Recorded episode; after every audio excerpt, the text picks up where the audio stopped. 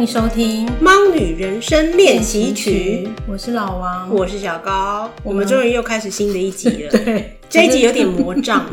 魔障之一是我感冒，嗯，魔障之二是我其实内心有点逃避，逃避今天要讲的这个主题。对，所以就是那个了。我记得上次录音的时候是那个植树节嘛，对对对，对，现在已经要愚人节，真的耶，明天就是愚人节，对，真的真的，就是拖了这么久，其实我对于今天这个主题真的有一点点抗拒啦，但是我觉得迟早要面对。我们今天的主题就是练习拒绝。是，那你要不要说一下 为什么练习拒绝这一录这一集？没有啦，就是我你要我说为什么会有魔障？对啊，嗯、呃，我觉得练习拒绝这件事情是我一直以来的课题，到现在还是啦。所以要录之前，我就在想说，我其实一直没有去好好面对它。嗯、呃，比如说我们平常在社群媒体上面嘛。就是你看到一篇文章，你常会在想说，我要不要去给他按赞？像这种事情，如果不按赞，我就觉得其实我在拒绝对方，这个已经算是拒绝了。对我来讲，哇，对啊，你的这个拒绝范围太广了吧？对对对，就是我会觉得我一定要给对方按社交赞，我会觉得不给他社交上的心理拒绝。对，我会觉得不给他按赞，我就是在拒绝他。比如说赖传讯嘛，如果传讯过来，我觉得我没有及时回复他。然后或者是回复的没有让他满意，觉得心里面得到支持或者安慰，我觉得我也在拒绝他。那我问你，如果你发了一篇文，你会看谁有按赞吗？诶、欸，我不会去看，因为我觉得我就是不想要给人家这种压力。嗯，但是你会给自己这种压力，但是我会给自己这种压力。这些就已经对我来讲已经是拒绝的一部分，那更不用说其他的，比如说别人要求我帮忙，那种一定不会拒绝的啊。如果我今天呃一直不拒绝，对我来讲没有什么心理负担的话，我觉得一直不拒绝是 OK。但是偏偏有时候对我来讲又是一些心理负担。我知道自己应该要去面对这样的课题，但是我一直逃避，不想要去做，然后又一直累积这样的心理负担。所以一旦要讲到说我们今天要来讨论这个练习拒绝，我就会觉得天哪！这对我来讲，要把这些都挖出来。对，就所以说拖了那么久，但是我可能也是比较压抑啦，我不会直接讲，就不会直接讲说哦，我不想录，这样，然后这是比较逃避的那一种。这个练习的课题，在我们一开始去年想要做 podcast 的时候，就已经在我们的清单里面了，嗯、不像中间比如说跟动物沟通这些是后来才加上去的，嗯、所以我觉得可能这个议题对我们来讲都算是蛮重要的，嗯、因为我们在工作上、生活上。嗯都会不时的遇到这种，好像我要如何好好的 say no 的这个功课，嗯，然后有的时候就是 say no 之前，就是自己在那边小剧场一百万次啊，嗯嗯嗯，就是我有印象，我之前是以前的同事有要邀我加入一个前同事群组，然后我就已经知道有哪些同事在里面了，对。可是我会觉得说好像没有那么多。生活事情想要跟他们分享，嗯，就是是不错的同事，可是没有好到说想要特别在一个群组里面，然后嗯偶尔插科打诨这样子，嗯，就觉得那个群组太多了，心理负担很大，嗯，所以被其中一个朋友比较好的朋友就是邀请进去的时候，我整个下午都是坐立难安，嗯，就会觉得说啊，我到底要不要加入啊？我不加入，他们会不会觉得我跟他们不好？嗯。嗯我又不想要觉得跟他们不好，嗯、但是我又自己觉得我没有跟他们那么好，嗯，就是我自己心里有干戈，嗯、对，所以就整个下午就是一直在那边想，说我到底要不要按加入，嗯、还是我按拒绝？我我常常啊，我常常这样折磨自己，然后后来我最后还是按了拒绝，嗯，然后那一天按完以后，就突然有一种海阔天空，就觉得说算了啦，我豁出去了，对，我觉得如果从此以后我就被排除在你们的。交友圈之外的话，嗯、那也算了，因为跟我好的，我觉得还是就会跟我好。嗯、可是那个心理压力，我后来是觉得是自己给自己的。嗯，因为呃，即便我很少在脸书发文或什么的，可是比如说他们有聚会，还是会问我，嗯、或者是我脸书发文，他们还是有人会有回应，我就觉得说，哎、欸，其实 maybe 他们没有像我一样那么 care 这件事。对，对，其实有时候那个恐惧真的是自己给自己的啦。比如说，我们就是会最会看到自己的缺点啊。这个之前我们也讨论过，嗯、对，但是就很很难，我觉得是从小累积的一些经验吧。比如我来说，可能小时候就有比较被排挤的经验，或者是被边缘的经验，那个经验可能造成我现在都会觉得，今天不做某件事情，我就会被其他人排挤。对，就是一种怕被排挤、嗯、怕被否定、怕被讨厌的感觉，驱使我们有这种很矮油的感觉，说哈，我很想要拒绝，可是我不知道怎么好好的拒绝。对，拿社交站这件事情来说好了，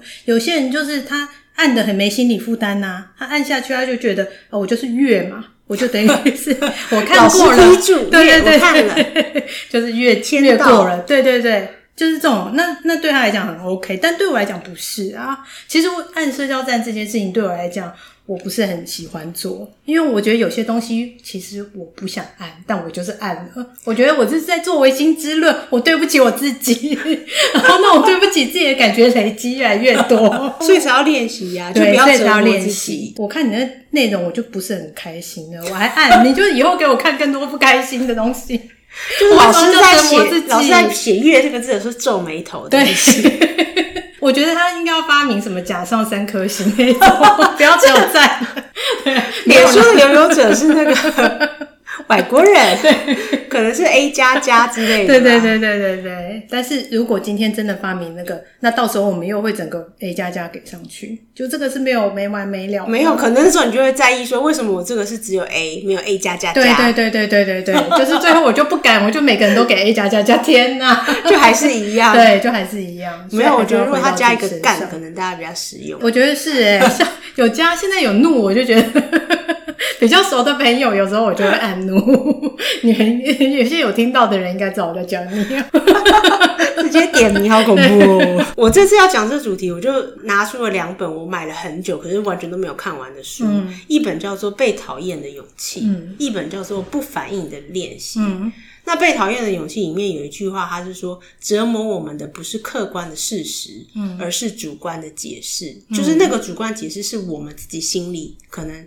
像你讲的，你从小累积的经验，觉得说好像怕被讨厌啊，嗯、怕被否定，所以我们就因为这样子而造成自己心里的那个矛盾，嗯、就觉得我好像应该要，比如说暗赞，或者是答应别人的请求，嗯、但是我其实自己的内心里，我的我的另外一个意思是我不想要这么做。对，但是其实客观的事实是，对方会不会因为你的拒绝而有什么不好的反应？就是。其实这不是你可以预测的，嗯、但是我们就可能把它预测到一个比较不好的方向。嗯、我们用我们主观的解释，把它解释成一个不好的走向，所以我们就很不敢拒绝，没错，然后造成自己心里的苦恼。对对对对对。其实我去年有开始练习拒绝，虽然说次数很少，就跟我在脸书发文的次数一样少。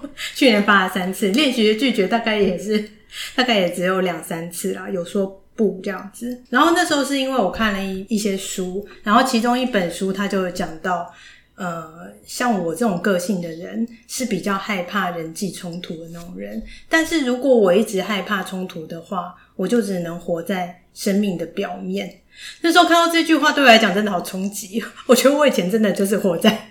生命的表面就是那种粉饰太平，但是底下暗潮汹涌。但是表面的和平之后，你觉得有达到你预期想要的人际关系吗？我觉得就是就只有表面和平，就是那个人际关系就不是。这些冲突还是因为这些事情不断发生，然后你又不断的违背自己的意愿去接受它，所以就是会有越来累积越多，在底下就是暗潮汹涌的，就是那种自己会一直。责怪自己啊，就说为什么你就是没办法说出口？为什么你就是还是要说敷衍的话？就会一直这样子去批评自己，久了之后就不会爱自己啊。然后那本书还有写到说，其实我们刚刚讲的那些人际上的冲突跟恐惧，常常是我们自己的想象。哎，对啊，就是我们自己主观的解释。对对对对，比如说就像你。没有参加那个群组，但是他们还是把你当成朋友啊，你们还是相处的很好啊，所以那个恐惧其实只是我们自己想象出来的。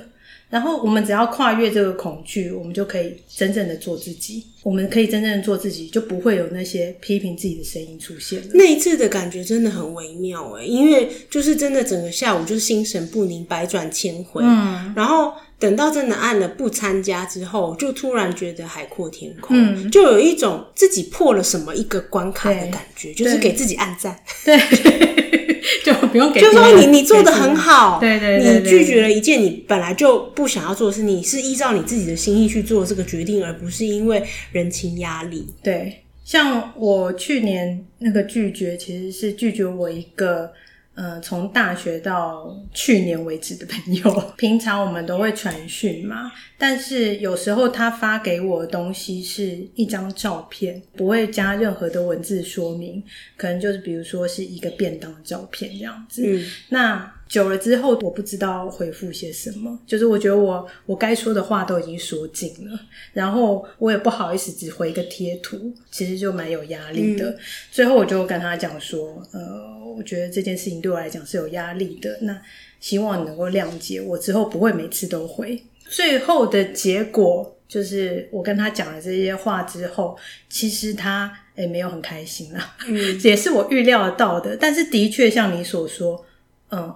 我觉得海阔天空，就是我终于把我积压很久的话说出来了。我至少对得起自己。嗯，就是之后不管他对我怎么样，就是有没有现在 午夜梦回的时候觉得可以理解我，不管有没有这样子啦，但是至少。我觉得午我自己午夜梦回的时候，我会觉得我对得起自己。我觉得是不是跟我们前几集讲的东西，其实都完全是有扣连？就是你必须要先从自己身上找到那个力量，嗯、你可能才有力气去修复、嗯，或者是真的好好的面对这件事情。嗯，就是说，就算他现在不谅解好了，嗯、但是至少他愿意在谈起这件事情的时候，你可以更呃温柔的，或者是更。详实的说出你的感受，而不用觉得是好像你对一个好朋友在遮掩、嗯，隐瞒着什么。对，首先对自己诚实吧。之前每次做完这些事情，就是做完自己不想要做的事情的时候，都会觉得自己对自己是不诚实的，就没有好好去表达自己真正的意志啊。诶、欸，你讲到诚实，其实我想到我以前这种拒绝别人的方法，有的时候我就是说一个谎。嗯，好像就是比如说我要我要请公司要请假，好了，嗯，我就说一个你没有办法拒绝我的话，嗯嗯，比如说我就是生病了，对这一类的，嗯嗯，反正我隔天去就是，嗯，啊，我就病好了，嗯嗯，我没有去看病啊，这样子，嗯，就是好像主管也不好意思拒绝我的这种，嗯，就是先讲一个你没有办法拒绝我的理由，堵住你的嘴，嗯，然后让我的目的达成，嗯，然后就好了，对，可是心里的那个罪恶感其实是没有办法。消除的，嗯，对啊对，因为其实你真正的理由，你不想要做的理由，对方还是不知道。那下次如果碰到这种状况，可能还是会要求你。哦，但是离职的话，可能就 OK 啦，哦、就是说那个人生规划不合，对，离职就 OK，再也不见的这些人就算了。我们最常不好拒绝的人就是熟人嘛。就是可能，比如说像上司啊，或者是朋友啊，或者我们的父母，对，越熟的人就会越不好意思。对，而且刚好有一个那个有点像从属关系吧。我们是下属，我们就很难拒绝上司嘛。那今天我们如如果是儿女的话，我们就很难拒绝父母啊。然后之前我同学发生一件事情，嗯，她是一个独居的女子，然后她住在一个很像是比较大的套房里面。那有一天，他妈就打电话跟他说，就说。哎，你可不可以收留你的表姐两个礼拜？因为她来台北要办事，这样子。然后他一听就觉得没办法啊，因为她住的是一个大套房，嗯、不是那种有隔间的房子。嗯，他说如果这样来住两周的话，他每天回家都没有办法好好休息，等于没有办法好好睡觉。但是他第二天还要上班，就是他如果感觉到有另外一个人，他完全没有办法放松。就如果说你今天有两个房间就算了，大家各自回房嘛。但如果说没有的话，那就是会彼此干扰啊。但是他也没有办法说实话。其实我们听下来是很合理的，就是你如果跟你妈讲实话，很 OK 啊，因为你就是睡不好，你睡不好就没有办法上班。对啊，两个礼拜的上班时间，生活作息都被打乱。对，但是他那时候其实是来问我们，问我跟另外一个朋友说有没有更好的借口。就说可以让他跟他妈妈说，就和我一样，想要找一个完美的完美，你没有堵住他妈妈的嘴。对对对对，对，那就说，那我男朋友都会来跟我一起住。没，房子等一下，过年回家就完蛋了。我又要走另外一个课题，太复杂了。我觉得有时候碰到像亲人啊这种你很难去拒绝的好像一定要想一个借口，反而是没有办法说出你内心真正的感受。对啊，所以我可以想象为什么那本书会卖的那么好，欸。哎、嗯，被讨厌的勇气，嗯，我觉得其实是拒绝的勇气。对啊，因为我们不好意思拒绝，是因为我们怕被讨厌。要面对被讨厌这件事情是需要勇气的。嗯，就好像是他是跳了中间的这一层，就拒绝别人。嗯，或者是不违背自己的意志这件事情。嗯，嗯，而且就是。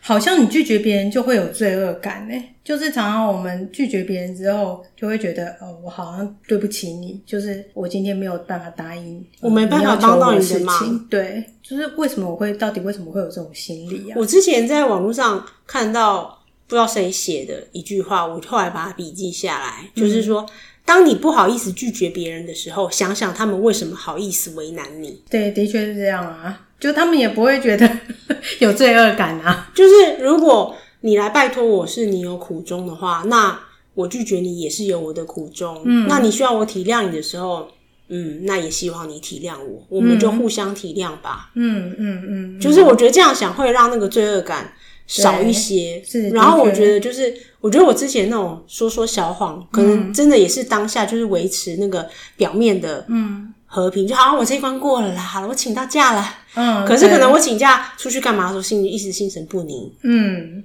比如说我明明我说我生病，可是如果公司打电话来的话，我明明在外面怎么办？对，那种好像就要再掰一个谎，你就觉得自己好像把自己陷于不义之境，嗯，何苦呢？拒绝的时候不要说借口，比较会心安理得一点的齁。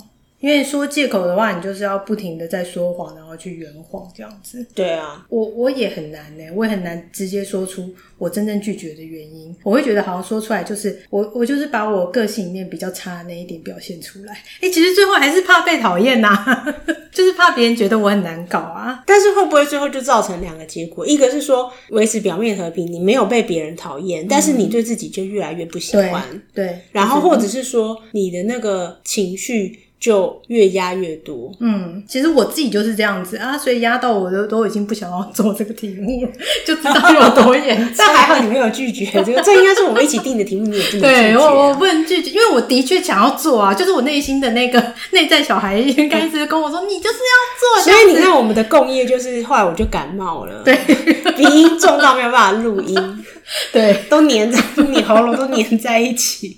对啊，对，所以才拖这么久这样子，就算。你你没有办法录音，然后我内心是觉得好家在，对，感觉出来那天有点不想录，对啊。而且我们之前在聊的时候，你有说你你好像小学和国中以前有拒绝别人的经验，错误的拒绝别人，就是说也是是算是有点说谎拒绝别人的经验。那其实是应该这样讲啦，那是我不敢拒绝别人，然后我先答应，对，我先答应他。然后最后反而变成 对，反而变成一种拒绝，这个好糟哦。呃，小时候我们不是都流行那个看港剧嘛？那个年代，嗯，然后有时候我们看不到，就会想说用录影机，那时候还有录影机嘛？VHS 带。对对对，把它录下来。那我同学那时候就拜托我，因为他家离学校比较远。然后他想要看一回家，嗯，港剧他没有办法录到，还要拜托我帮他录，我就答应他了。就没想到，其实我也没有回家，所以我就没有录。而且第一集没开始录，我就想说啊，完蛋了，反正他都一集没看到了，我后面也不要录了。但是我又不敢跟他讲，所以到最后整个剧集都播完了之后，我才跟他讲说，哎、欸，不好意思，我家录影机坏掉了。他暴怒哎、欸！我就是先答应，后来再找理由。对啊，他讲说，你那个录影机坏掉，你怎么不早告诉我？我说没有啦，昨天才坏掉。这骗谁呀？这个方式我觉得我好像也有用过。对啊，就是你觉得你现在答应，反正他就可能一时半刻不会来烦你了，嗯、你就是没有负担。但是等到你要真的面对事情的时这件事的时候，你就还要再撒另外的谎，然后反而是。会让对方是更不高兴的，因为可能那时候你已经没有任何方法可以补救了。嗯，可是我会觉得我自己内心还觉得说，哎、欸，但是我是很讲义气的耶，我已经先答应你，我都答应你了，我只是后来没办法做到，但是我有心帮你做，哎，那你干嘛还要怪我？就是反而会形成一个这样子对对方的那种不谅解，然后、哦、因为其他同学都没有答应他是不是，对。然后最后很好笑哦，就是我们是几个好朋友嘛，那我就是最常跟人家说 yes 的那个，就是不会拒绝、不会说 no 的那个嘛。然后另外一个是他还蛮会拒绝，他只要做不到的事情，他他就不会答应。然后到最后，我记得我们毕业之前，大家有一起来玩个真心话大冒险，那时候很喜欢玩这种游戏，他们都说最讨厌的人是我哎。我明明想要不被讨厌，但是我最后被讨厌。然后那个 另外一个同学就很会说不的那个，他们都最喜欢他，然后觉得他超讲义气的，因为他答应的事情全部都有做到。可是我心想说，他干，他明明比如说五件事情，他只答应一件啊。为什么他配合度好像是最低，你们却最喜欢他？对，为什么最受欢迎？然后我我今天比如说你跟我讲十件，我都会做啊。虽然我最后可能八件都没做到，但是我还是比他多做一件呢，你知道吗？但是你现在明白为什么了？对，我现在明白，就是我内心其实还是害怕被讨厌，但是因为不会说不，不会拒绝。最后反而是被讨厌那个。我想到我之前在职场的时候，有一次跟其他部门有一些流程上的、嗯、呃一些干戈，嗯、我觉得也不算争执，就可能是做事方法不太一样。嗯、那那时候我的主管想要去维护我，嗯，就是维护整个部门。我觉得我们的流程是我们是有按照流程走，嗯，但是那时候我在就是跟另外一个部门在直接面对面在讲这件事情的时候，我是一直。语带保留，嗯，退让，我并没有说直接讲说，我就是在这个时间我就告诉你啦，嗯、所以这个时间就是要执行啊什么的。嗯、那后来我的主管就非常严厉的跟我说，就是如果你在职场上只能当一个烂好人，那你是做不了事的。嗯，然后那一次是对我来讲是人生很大的冲击，哦、就是说，嗯、因为烂好人就是你一直希望维持表面的和平嘛，嗯、你就觉得说，哎呀，那。呃，这件事情可可能是我没有交代清楚啦，嗯、啊，可可能可能是我没有讲的很完善啦，嗯，所以可不可以帮我个忙？就是你当你。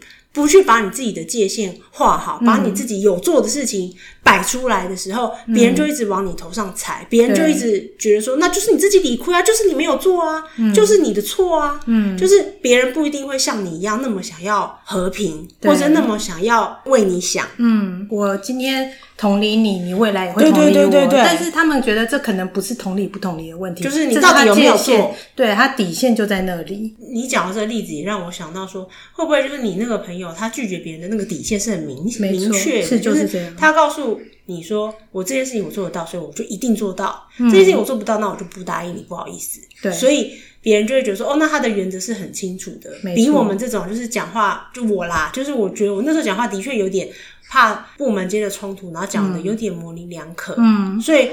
导致于我主管其实他也没有办法真的很维护我，可是他又很生气，嗯，他就说，为什么你不讲清楚？我们明明就那时候开过会了，那时候几月几号早就已经讲了，然后现在为什么还要被别人指责？嗯，那都是因为你这样子模棱两可的烂好人的个性，你不懂得拒绝，不懂得把自己的底线踩好，所以才让别人。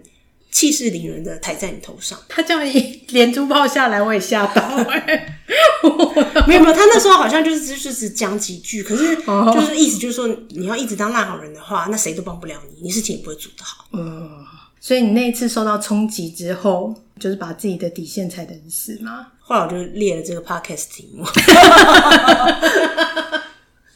哦，对，因为因为我觉得的确是。害怕害怕冲突，因为你害怕，我觉得这都扣连在一起的嘛。嗯、你害怕冲突，害怕被讨厌，害怕被否定，害怕因为这样你被贴了一个不好配合，或者是。呃，很没有同理心的标签，嗯，但是你是委屈自己，你并没有把自己的心理安抚好，嗯、或者是你并没有把自己真的有做的事情展现出来的时候，你就是给别人一个机会去践踏你。嗯，但是其实这是你先践踏你自己，你就好意思让别人为难你啦，所以你就没有什么底线了。所以别人为难你的时候，你只能默默忍气吞声。可是你自己吞下去，又觉得干，嗯，那就内伤啊，嗯嗯，所以我们才要练习拒绝啊。刚刚讲这个情况，我就想到。就是像我们以前常常要跟一些设计配合嘛，因为我们可能是文字方面的工作，要跟设计配合。然后有时候真的在跟对方做出要求的时候，我自己都会有一点嗯害怕被拒绝的那种心态，然后要非常的按耐对方的情绪。但是设计有时候拒绝我们就是很明快的，底线踩得很死。真的要很感谢设计，让我们人生有很多新的修炼。对对对对对，像这些设计，我觉得那个性格可能就跟我同学比较像。你一开始可能被他拒绝的时候，会想说：“他、啊、为什么不帮我？这是小小举手之劳，为什么做不到这样子？”但是久了以后，你就习惯了他的界限，你反而会觉得他是很有原则的人，然后也不会影响你们私下的交情。嗯，我之前在某一个集团里面工作，然后也是有一次有发一个专案给外包的设计，嗯，然后那时候要改一张图，嗯，然后我就想要请上我们内部的设计帮我改图，嗯，因为我觉得。你就拿到档案，然后你帮我换个图，就可以立刻往上呈，就省了很多时间。嗯、如果我再给外面的设计他要改，可能又要来个一两天。嗯，那我的时程就是每次都一两天的增加的话，那我可能就会把时间拉的比较长，就比较没有效率。嗯，可是那时候我们 in house 的设计就直接回我说：“你都已经花钱请人家做了，这就不是我的工作啊。嗯，为什么你还要请我做？嗯，然后那时候我就觉得。怎么那么不近人情啊？嗯、你为什么？你就是在我旁边而已，你难道不能帮我一下吗？啊、然后自己气到，真的就是气到，嗯、就记到现在这样。那时候可能会觉得很没有办法理解吧，就想说你你那个调一调那么快，可能才五分钟十分钟，你为什么就不愿意帮我这个忙？因为我们好像会把它把这件事情认为跟我是连在一起的。对，你不做这件事情，就是不帮我。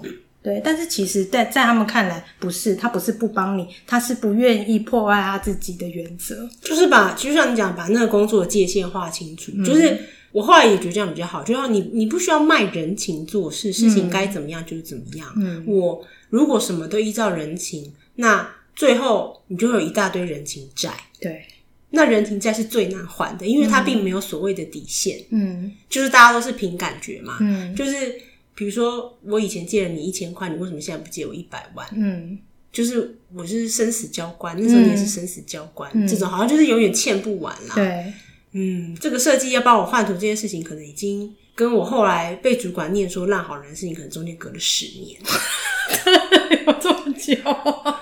然后对，所以我觉得事情就是，当你你明白一件事情，和你要真的说出拒绝，我觉得那是。那不一定是同样一件事情，真的。就我明白他会他的界限画在那里，嗯、所以我以后什么事情，我就是知道说，我跟他是很好的交情，我们、嗯、即便没有变成同事，嗯、我们还是变成朋友在联络这样。嗯、可是我那时候跟他合作，后来就变得比较轻松，因为我知道他的界限在哪里。嗯、对。但是我自己要去说不，或者我在面对冲突的时候，要勇敢的为自己发声的时候，那个勇气，我觉得还是。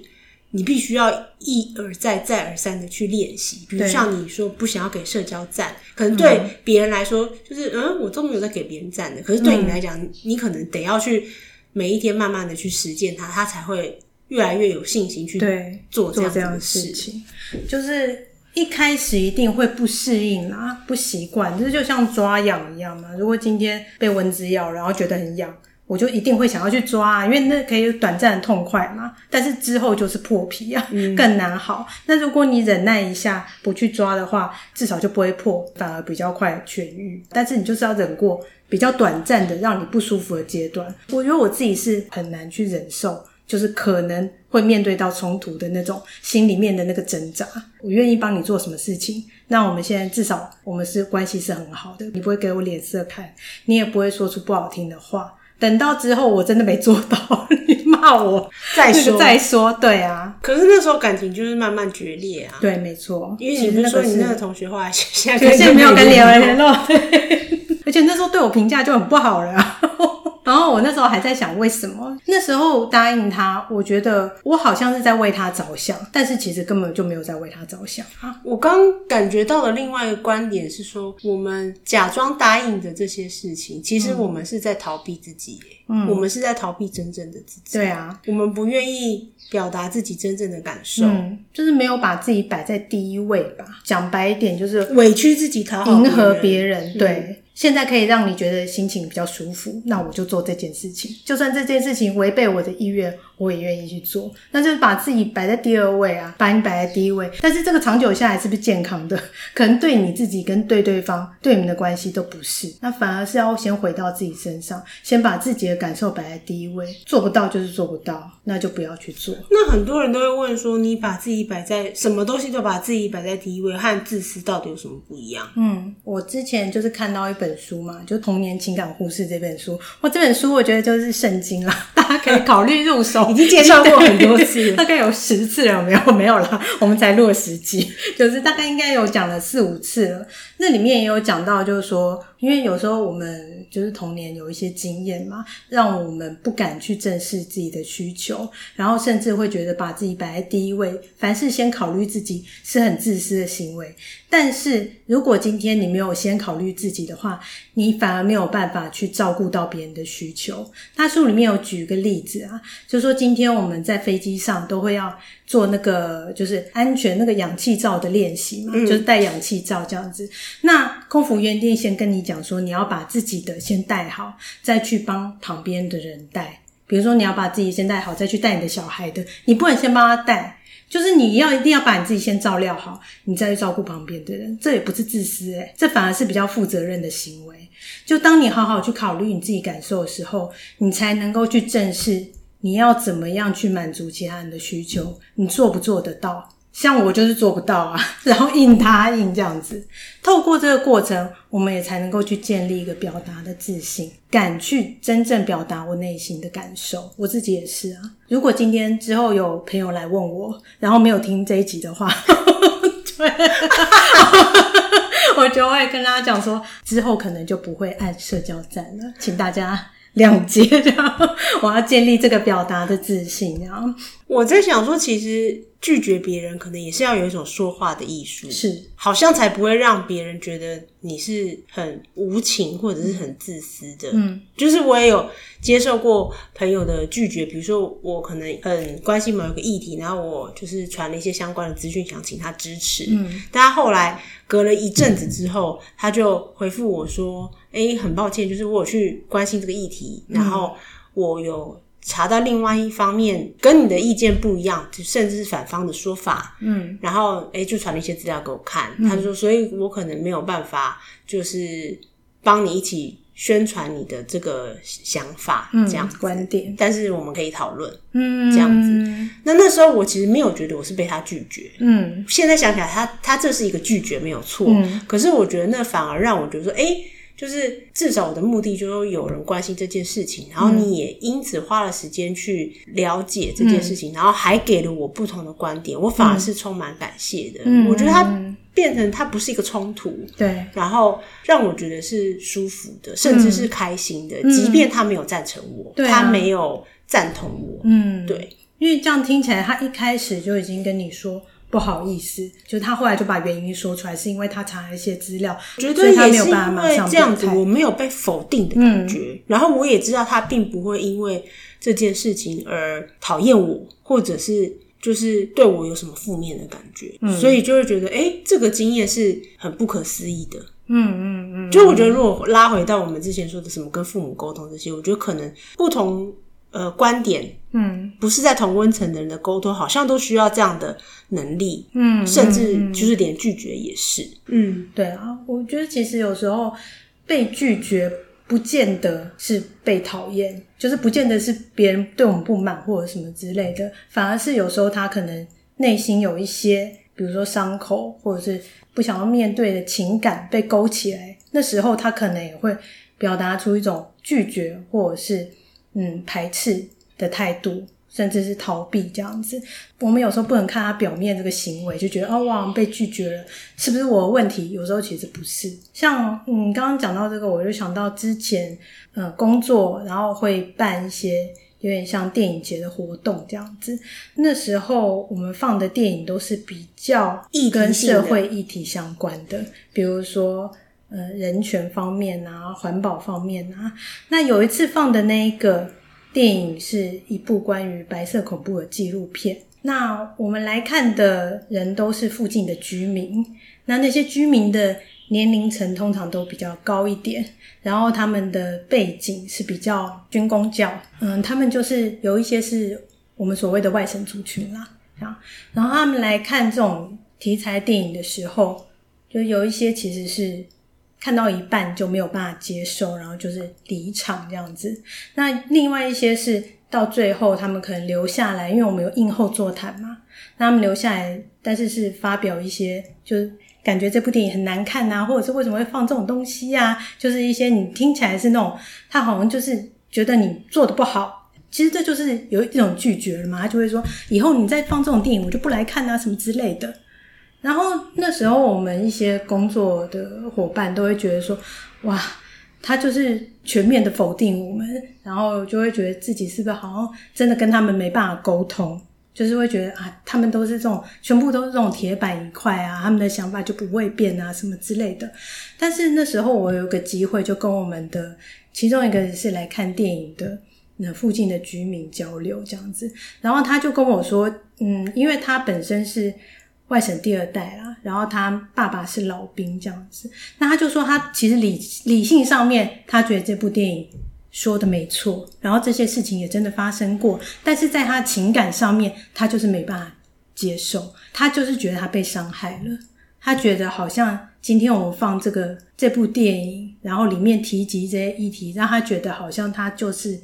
当初加害的那一些，就是体制啊，或者是那时候政权，跟他就是有连结的，哦，因为他所以他觉得他被针对。父父职辈是那时候当权者之下的军警，呃，甚至不是哦。其实，因为他父亲是老兵嘛，然后甚至不是那个白色恐怖那时候执行的那些官员，什么不是哦，嗯，一点关系都没有，只是因为他们是同一个族群。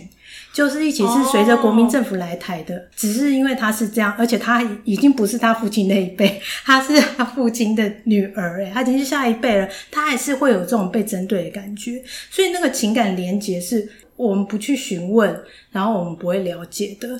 对，那他可能背后有更深层的一个比较纠结的东西，也许是要我们沟通，然后慢慢去梳理他，跟他讲说，诶其实你跟这些，其实你们是可以脱钩的，嗯，就是你，因为他也是。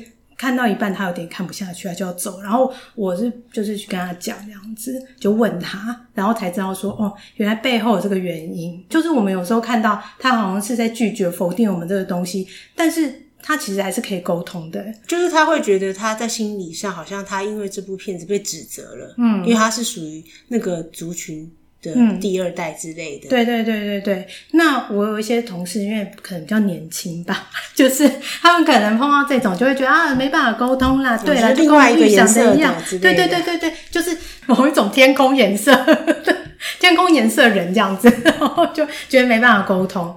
因为我自己会觉得，我跟他比较能够沟通，是因为呃，我的身份跟他有一点点像啦，就比较愿意去追问。然后去了解他今天拒绝或者是否定背后原因是什么。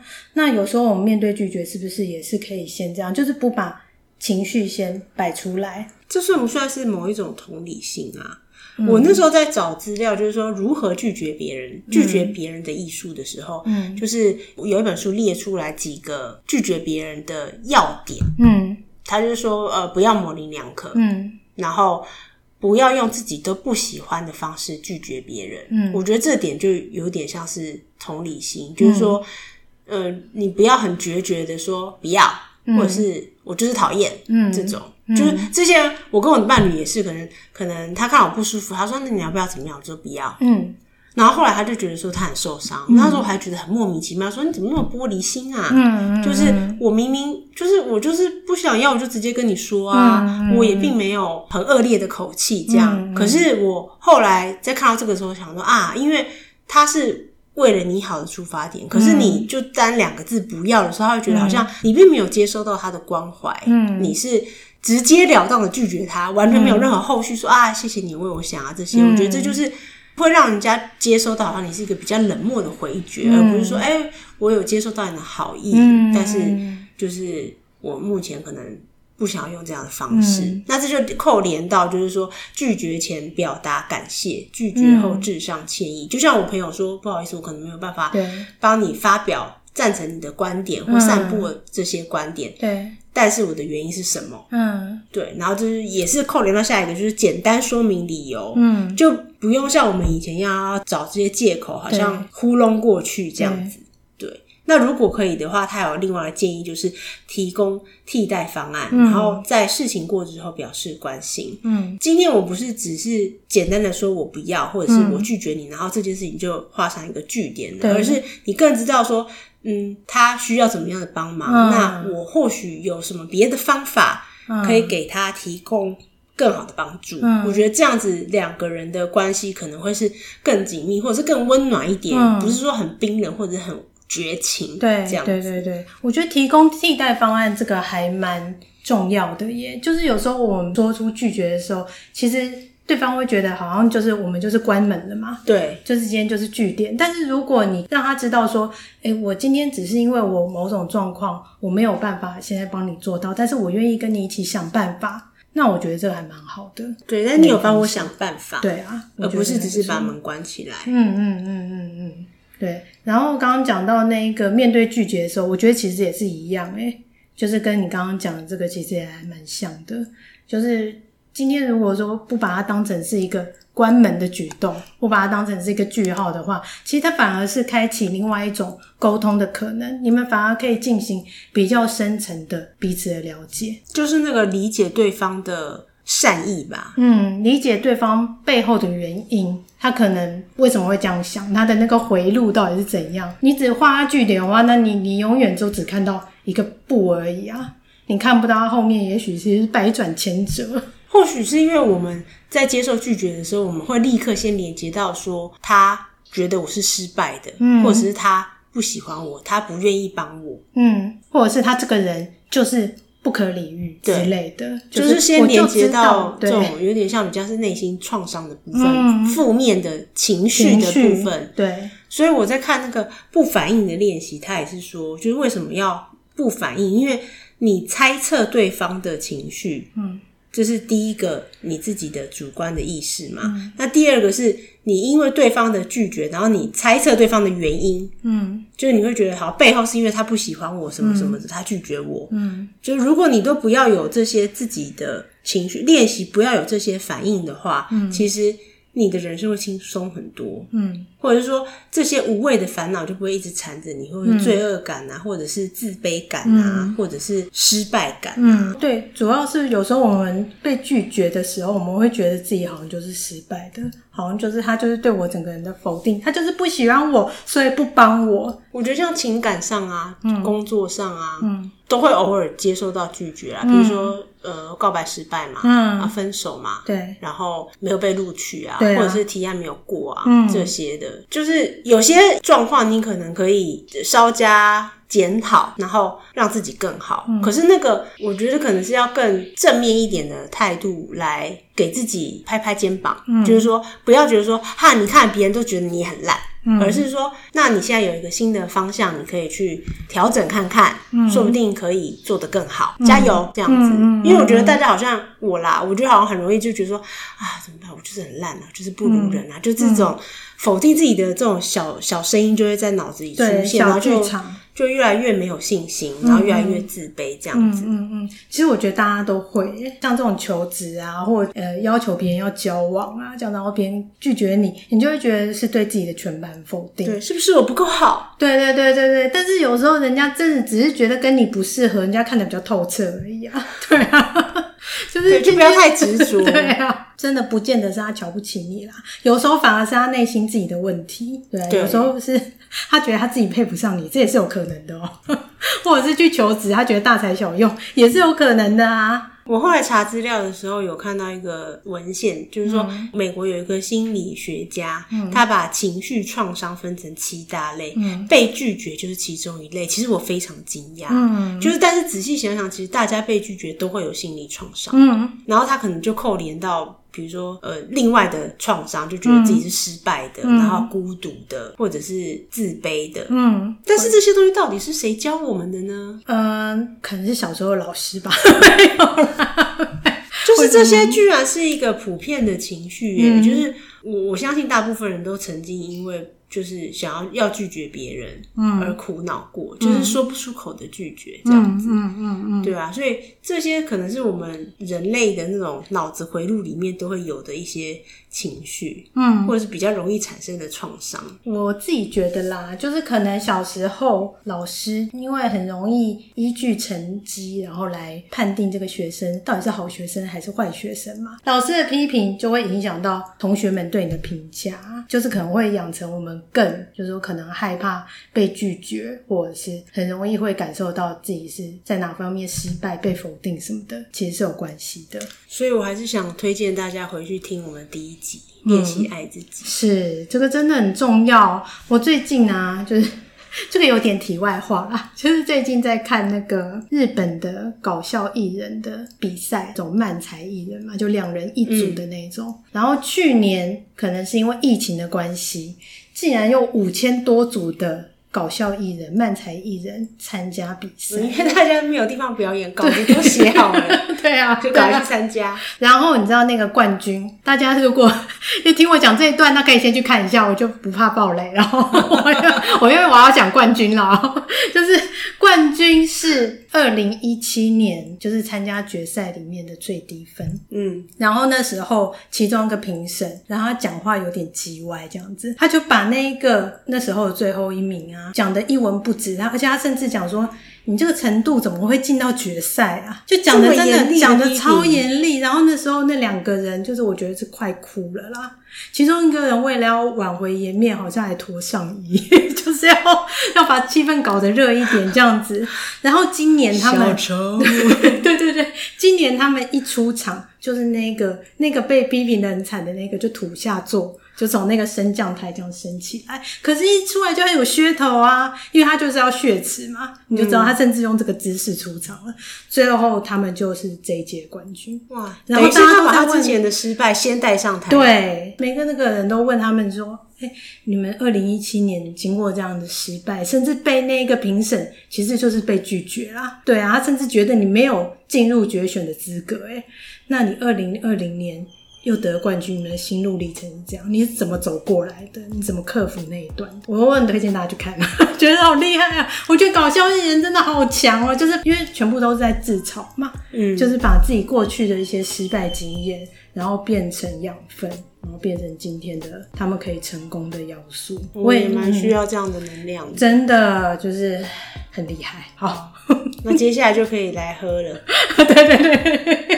我们这几集都很那个诶，很养生诶、嗯。对呀、啊，对呀、啊，对、啊。护肝护肝系列，对，因为春天嘛，还是要护一下。虽然我有我有在喝酒啦，要录这一集的前几天有喝一下，因为肝我觉得应该已经养的还不错了。对，就可以喝一下。你有想过你肝的感受吗？然后肝要练习跟我说不 哦。好，那我们还是继续讲肝好了，下次再讲酒这样子。进入四月之后，因为我们要开始泡美酒了，到时候再来讲一些相关的话题，这样。对，用大概两个礼拜的时间养肝。对对对对对。再喝剩下的五十个礼拜。接下来清明，对大家提醒一下，就是市场上的有机梅可以开始来购入了哦。因为清明之后就是泡酒的时机，那再晚一点就买不到了。好，以上是猫女的贴心提醒。对对对对对，因为我已经要开始买了。对，我们这一集其实是要介绍我们之前不喜欢喝的，本来是想说也介绍个酒啦，但是对我来讲就没有不喜欢喝的酒，所以 没得介绍。对对对对对，因为之前其实有想到回。茴香酒啊，但是后来我觉得我也可以有找到引用它的方法，就不介绍了。那我就介绍苦茶好了。苦茶这个是没人爱喝吧？好像是苦茶之家开了很久，屹立不摇。对对对，因为大家都觉得很需要它，就像就像说不一样，就是不喜欢它，但是人生中不能没有它。对，如果不懂得会拒绝。对对对，就不懂得说不的话，自己就会过得难受。这样，所以我自己觉得啦，就是要忍受他一开始那个入喉很难喝那个阶段，就像说不一样。但是他后来是对身体有益的。嗯，你要先一开始就忍受那一种可能会发生冲突的那种感觉，或者是也是说不要自己吓自己。嗯，就是说他喝下去其实并没有那么就是并没有苦那么久。是，对啦，没有没有就是。就是你搭配那个山楂是可以的。嗯，苦茶我可能这辈子好像没喝过几杯吧。嗯，我是自从就是喝酒之后，偶尔会去补充一下。就暂时要不干，一开始没办法接受啦。第一次喝的时候就会出来啊，就真的是我觉得想，怎么会有人要自虐到这种程度啊？但是后来有一次还觉得哎、欸、还不错喝哎、欸，就是那阵子酒喝太多，味觉坏掉，很回甘就呜。味觉应该有点问题，这样子，我觉得可能是每一家调的不一样，可能那次我喝到的是比较没那么苦的。我记得苦茶好像是很多配方在里面呢，说不定你是喝到其中一个配方的那个就是甘甜之处。对对对，有可能，有可能。对。另外，我推荐大家之后夏天会出的那个苦瓜茶，哦、嗯，就是很多人会把那个山苦瓜然后晒成干。嗯然后去泡茶，其实它冷泡也非常好喝。嗯嗯，第一次喝的时候就天哪，苦瓜平常不配咸蛋我是不吃的。对啊，或者是不配排骨汤我是不吃的。因为你讲苦瓜茶，我还不知道有这个东西耶。就是你会难以想象到底怎么可以，就是直接可能一两片，然后就。嗯泡一杯能喝吗？嗯，就没想到我那时候是冷泡，嗯，真的还蛮好喝的。嗯，只只有一开始入口，因为好像我们舌尖是苦味，嗯，后面才是甜味，嗯，然后。后来是真立刻回甘，而且我因为是冷泡，所以它是后面是非常甘甜的感觉，嗯、所以就是完全就觉得哇，真的是一个很解热，然后真的是先苦后甘的滋味。嗯，那我觉得就是像你讲的，我们练习拒绝，可能要先跨过那个觉得它苦的那个坎，嗯，然后后面才觉得哦，那我们忠于自己了，嗯，还是开心的这样子，嗯嗯嗯嗯嗯，对，忠于自己。好重要哦，就是 这个四个字，就之后刺在我背后哈。你要去精精忠报国，你要忠于自己，就不用报国了。现在不用忠于国家，忠于自己就可以了。真的，哎、但是我刚刚突然想到一个问题耶，嗯，那你有喝过药酒吗？呃，有苦茶就很像药啊。有，我有喝过什么土龙酒，这你也可以接受，我可以接受啊，就所有的酒精我都可以接受。芳语界是第一把交椅，对啊，我没有不能接受。为年觉好错，对我真的没有不能接受。啊，只要有酒精，它都 OK。对，如果大家觉得有很难喝的酒，欢迎提供给我，推荐推荐看看看有什么是你最后打倒你味觉的。没错，如果家里面有那种就是处理不掉的酒精，然后不想喝的也可以。要可以食用的好不好？工业用不行啊，工业用不行，至少你要药用，要有点酒，这算是酒吗？哎、欸，之前我们真的有一个朋友，他他大学的时候因为很想喝，但是没有钱，他就拿药用酒精。天哪！对，配雪碧。现在不会啦，现在至少还喝一个那个 Absolute，嗯，他是买得起。但是我觉得味道其实差不多。好，那今天我们的哎、欸，等一下。最后，你还要有，我们还要有个刊物时间。对，这个我差点忘记。对，之前我们有一集就是练习跟父母相处那一集，就我们的推荐饮品是呃大大曲酒黑糖。对，加黑糖奶茶。那后来呢，就是发明这款酒的朋友，朋友他跟我说，他就说我讲错了，这样子就不是金门大曲，是玉山大曲哦，就是两种酒的味道是不一样的。请大家认明玉山大曲，嗯，跟黑糖比较搭，就是好像金门有一种酸味还是什么，喝起来可能没有那么顺口。大家有尝试的话，记得是黑糖奶茶是要配玉山大曲酒，是的，玉山大曲酒。是。玉山大曲酒，对，讲三遍了，讲三次。好，那这一集就到底是要推荐 哪一种啊？都喝啦，都喝，都喝，好好，那这一集就在这边跟大家说再见，拜拜，好，拜拜。